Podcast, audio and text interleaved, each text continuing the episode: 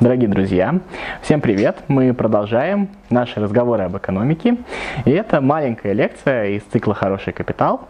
Напомню, что «Хороший капитал» — это проект, в котором мы простым языком рассказываем а, сложные экономические процессы, но и с некоторых пор мы стали рассказывать наиболее интересные для вас вещи, потому что, если вы заметили, то в группе а, мы предлагаем вам выбирать темы из нескольких вариантов. И вот сегодня а, один из первых таких опытов, когда мы с вами а, говорим о той теме, которую выбрали вы. И вы выбрали, а, по вашему желанию, мы сегодня будем говорить о таком понятии, как скандинавский социализм, об экономике э, Северной Европы.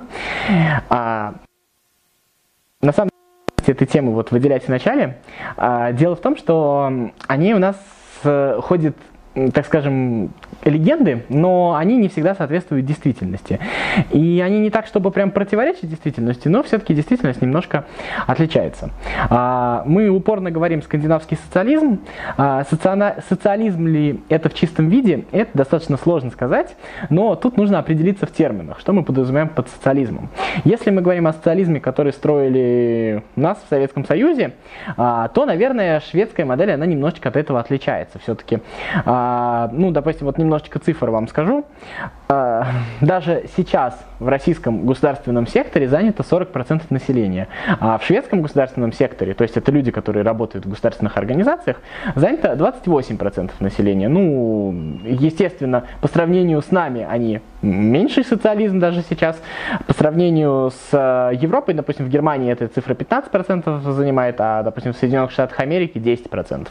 То есть э, они находятся где-то посерединке. И вот эти вот 28% э, людей, работающих в государственных организациях в Швеции, производят где-то 12% ВВП. То есть экономика совсем не государственная, и большую часть ВВП производит, конечно, так, так или иначе частный капитал. Ну, естественно, там есть э, сырьевая подушка, которая в скандинавских странах тоже достаточно большая. Но об этом мы сегодня говорить не будем, это тема немножко для другого разговора. А поговорим все-таки о таком общественно-экономическом строе, как это сложилось. Имеет ли то, что мы называем шведским социализмом, что-то общее с социализмом в нашем понимании. Да, безусловно, имеет изначально а, шведская социал-демократическая партия была марксистами, даже ленинистами, и до 28 года, в принципе, эта идеология была распространена, и она всячески применялась. Но а, потом произошла интересная вещь. А, шведские демократы, ну это правая партия Швеции, выиграли выборы, э, вы, значит, они... Угу. А, так, они выиграли выборы, я извиняюсь. А, с лозунгами, они, на предвыборных плакатах они рисовали а, казаков, которые придут и, в общем-то, сделают что-то плохое со шведами, и на этом а, у них получилось выиграть выборы. Дальше стала демократическая партия смягчила свою риторику, отказалась от э, марксистско-ленинистской идеологии, так скажем, и начиная с 1932 года до 1976 года включительно выигрывала все выборы подряд. Это называется эпоха гегемонии. На самом деле, э, это не совсем исключение, потому что в Германии э, одни и те же политические силы достаточно долго выигрывали э, выборы и были ведущей политической силой. То есть в Европе это не новость, так бывало. Но в Швеции это было особенно заметно. Что тут примечательно для этого периода? А, Все-таки мы прекрасно понимаем, то, что на этот период пришлись и Вторая мировая война, и Холодная война. А, что нужно отметить э, в данном случае? А Швеция, так скажем, заняла очень выгодный менталитет. Ой, э, что говорю? Очень выгодный для себя нейтралитет э, Смотрите, когда я говорю о Швеции, тут нужно еще пометить, то, что Швеция просто главное действующее государство в этом регионе. Но то, что я говорю, так или иначе, а, с некоторыми отличиями можно спроецировать на другие страны этого региона. Дания, Норвегия, Финляндия и Исландия отчасти. Об этом чуть позже тоже еще пару слов скажу. А, но в целом, главное, конечно, Швеция, и поэтому за ней, потому что все в этом смысле шли. Вот. А, чем занимались вообще скандинавские страны, в особенности Швеция, подчеркну, во Вторую мировую войну? Ну, они, в общем-то, занимались посредничеством между двумя противоборствующими противоборствующими сторонами. Как бы противоборствующие стороны между собой не так скажем, конфликтовали, а какие-то финансовые отношения а, между ними существовали, в том числе и торговые. Это достаточно трудно себе представить, но это, опять же, тема для отдельного видео, торговые отношения между врагами в разных войнах. Об этом тоже можем поговорить, напишите в комментариях, если интересно. А, вот. И, значит, э, естественно, это все происходило, как бы мы сейчас сказали, за комиссию, то есть происходили какие-то э, покупки, перепродажи товаров и, соответственно, покупали. Ну, не может там Советский Союз что-то покупать у Германии или Германия что-то у Советского Союза. Соответственно, они все это покупали у Швеции. Ну, а Швеция где это покупала?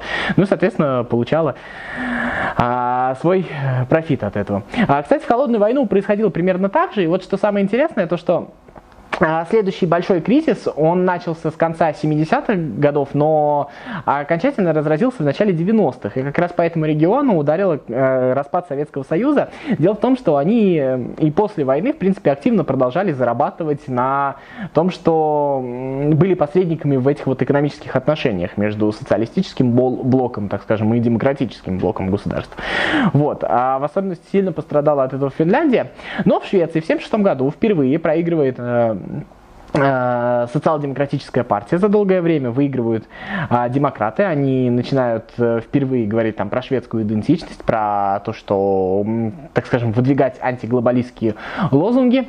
И в, в чем там история? На самом деле э, шведская экономическая модель заключается в том, что огромное количество налогов, точнее общественный договор состоит из того, что люди платят высокие налоги, они на это согласны, но за счет этих налогов э, большая часть из них тратится на социальное обеспечение. То есть а, люди платят высокие налоги, но за счет э, этого всем гарантируется высокий уровень жизни. То есть 43% а, своего бюджета Швеция тратит на различные социальные пособия, то есть на различные вот такие вот а, вещи.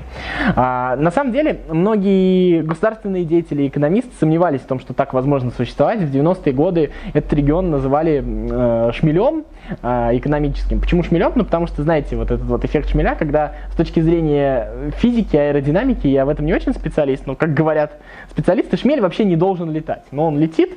Вот, в общем, примерно такая же история происходила а, с этими странами. А, что происходит дальше? А, значит, естественно, в 80-м году, через 4 года, социал-демократическая партия возвращает себе а, лидерство, она снова побеждает. А в чем вообще была экономическая проблема в, в это время в этом регионе? Она, в общем-то, заключалась в том, что конец э, 80-е, 90-е годы в мире уже появляются стартапы. Это какие-то маленькие компании, которые привлекают большие инвестиции. Ну, Microsoft и Apple в тот момент появляются.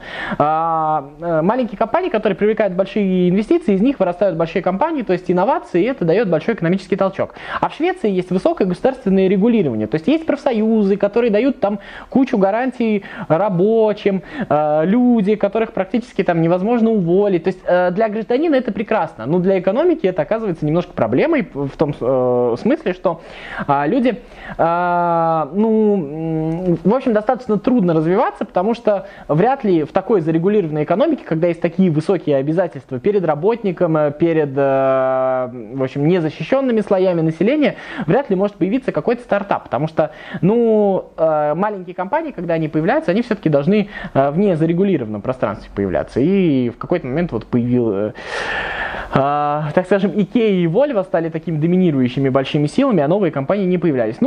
Э, потом как-то перестроились, были проведены, так скажем, либеральные реформы, государственное регулирование по, к маленьким компаниям было ослаблено, то есть требования были ослаблены, и появляются даже свои стартапы, ну, все вы знаете, Spotify, который сейчас, кстати, пришел в Россию, это, кстати, не реклама, хотя хотелось бы, да. Вот. Э, и H&M, H&M, да, магазин одежды, то есть это достаточно известные, известные шведские бренды, которые появились, в принципе, по всем законам стартапов. А сейчас вот э, в этой вот модели есть э, наступает, наверное, определенный кризис. В 18 по-моему, году впервые стала демократическая партия, ну, получается, с 76 года, да, она проиграла выборы э, в Швеции. Э, выиграли снова демократы, так называемые, это правая партия. Э, ее называют националистами, хотя, на самом деле, по центральноевропейским меркам они, конечно, никакие не националисты, но Швеция тоже столкнулась с проблемой мигрантов. И, в общем-то, Э, проблема заключается в том, что люди, в общем-то, им не очень доверяют, и, соответственно, а, это уменьшает э, эффективность экономических отношений, то есть люди не доверяют друг другу. А, сейчас об этом поговорим, э, как это влияет. Но и, соответственно, появились политические силы, которые давят на то, что, в общем-то, Примерно такие же процессы, еще раз подчеркну, происходят и в Дании, и в Финляндии, просто в меньших масштабах, они не так заметны, Швеция просто самый крупный регион. Вот. Но а, в чем особенность Швеции? Нас что интересует? Нас интересует главный вопрос. Можно ли этот опыт, как бы нам всегда кажется, что какой-то социалистический опыт, он для нас близок, и можно ли его переложить? Может быть, вот он а, прекрасный построенный коммунизм, может быть, вот его просто взять их опыт, применить на себя. На самом деле, а, не совсем так, потому что вот с экономической точки зрения а, у них очень... У них очень высокий уровень доверия к друг другу. Допустим, в 2010 году 60% шведов на вопрос, доверяете ли вы окружающим вас людям, в том числе и незнакомым, отвечали «да, доверяю». А к 2018 году эта цифра поднялась до 65. То есть мы видим некое противоречие, да, то есть что с одной стороны есть проблема мигрантов, вроде бы людей ими пугают, а с другой стороны люди начинают даже еще больше доверять. Ну, к примеру, а, в в восточноевропейском регионе, например, в бывших странах СНГ, эта цифра там еле-еле доползает до 20%, там по разным вопросам, а чуть меньше. То есть у нас общество гораздо более атомизированное. А как это влияет на экономику? Когда люди взаимодействуют между собой, а, когда они доверяют друг другу, уменьшаются транзакционные издержки. Что значит транзакционные издержки? В одной из лекций, если кто-то был, а, мы с вами говорили. То есть, когда я с вами заключаю договор, вы приходите, а, и нам, если мы доверяем друг другу, не нужна третья сторона. Например, мы с вами не тратимся на нотариуса. То есть, соответственно, а, стоимость договора становится ниже. Если мы с вами не доверяем друг другу, нам нужна третья сторона. То есть нам нужно, а, даже без нотариуса, нам нужно встретиться, поехать куда-то в более людное место и еще что-то если мы с вами доверяем друг другу, то, соответственно, весь процесс будет дешевле. А, поэтому так просто этот опыт очень тяжело переложить, потому что опыт доверия друг другу, он, наверное, а, наиболее трудно перекладываемый. Потому что, наверное, даже в Центральной Европе, где уровень доверия к друг другу чуть повыше нашего, он все-таки а, шведский опыт не совсем получится переложить. А, есть а, пример, вот нынешняя пандемия, нынешняя эпидемия показала вот эффективность вот этой вот модели, потому что а, в Швеции, как вы знаете, не вводили полноценный карантин, а, и шведская экономика прошла с меньшими потерями вот а, все вот эти карантинные меры, в отличие от других экономик европейских. А, с чем это связано? С тем, что люди знали, что есть определенные ограничительные меры, там, необходимость носить маски, необходимость сидеть дома людям пожилого воздух, возраста, необходимость помогать людям пожилого возраста, раз они не могут выйти из дома. То есть вот это вот а, общественные институты, которые действовали на экономические отношения. То есть люди знали, государство знало, что оно может доверить людям, и люди доверяли государству. То есть они знали, что такое взаимное доверие и человека к человеку, и человека к государству, и государство к человеку. И, соответственно, можно было не вводить эти строгие меры, потому что ограничения все равно исполнялись, потому что в кафе ходило меньше людей, потому что в парках было меньше людей. То есть э, далеко не во всех странах э, мира, даже в самых цивилизованных, это сделать было возможно. В Швеции это оказалось возможно, и на самом деле э, эффект заключается в том, что а, скорее всего, они там приобрели и коллективный иммунитет, но это вопрос больше к специалистам. И экономика шведская на самом деле пострадала меньше, чем другие европейские экономики. А, поэтому вот здесь вот нужно говорить о том, что доверие, наверное, ключевой параметр э, в этом смысле. А что касается других стран этого региона, Дания, Швеция, Дания, Финляндия, Норвегия, Исландия отчасти, а, всегда возникает вопрос, почему в одном регионе получились такие политические системы, как это климатические особенности и что еще. Ну, наверное, так исторически сложилось. Все-таки эти страны достаточно часто э, исторически пересекались друг с другом. Дания со Швецией были одним государством, Норвегия с Исландией были одним государством, Норвегия со Швецией достаточно долго были одним государством.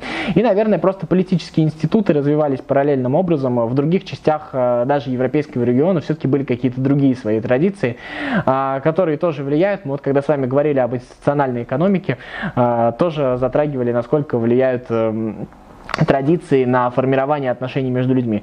Вот у Швеции появился такой опыт, он немножечко уникальный. Я думаю, что на текущий момент э, он уникальный в том смысле, что он вряд ли перекладывается на опыт других стран. А, тут, наверное, и географические особенности, и, возможно, даже климатические особенности все-таки влияют, как бы мы об этом не говорили. Но в первую очередь институциональное это то, как люди относятся друг к другу, относятся к государству, и то, как государство относится к людям. Получился такой интересный экономический опыт с высоким уровнем жизни и и э, с высокими социальными гарантиями со стороны государства, но с другой стороны, э, как бы для Опять же, нас достаточно тяжело себе представить, чтобы а, согласиться повысить там свои налоги в несколько раз а, в обмен на то, что нам пообещают социальные гарантии. То есть это зависит от гарантирования выполнения обещаний, которые мы друг другу даем. Мы государство, государство нам. У шведов это получилось, я надеюсь, что получится и у каких-то других стран. А тут еще а, про вот эту вот э, модель э, нужно сказать то, что если там проблемы, я рассказываю немножко как про утопию, конечно, проблемы есть. Проблемы заключаются в том, а, что, э, ну вот такой, как кризис в 90-е годы, про который я рассказывал, это все-таки достаточно высокая проблема, потому что появляется достаточно большое количество людей, которые живут за счет социальных гарантий, и, в общем, у них появляется возможность не работать. Но, как выясняется, если у человека есть возможность не работать, он не всегда, в общем, ей этой возможностью пренебрегает. И, соответственно, когда а, количество налогоплательщиков, э, так скажем, по отношению к количеству потребителей этих социальных благ, оно немножечко уменьшается, то возникают другие экономические проблемы. Это тоже отдельная тема для разговора, о которой мы будем говорить. Я думаю, что а, вам будет это интересно, поэтому подписывайтесь, лайкайте, смотрите наши видео. Ну и всем пока, всего доброго.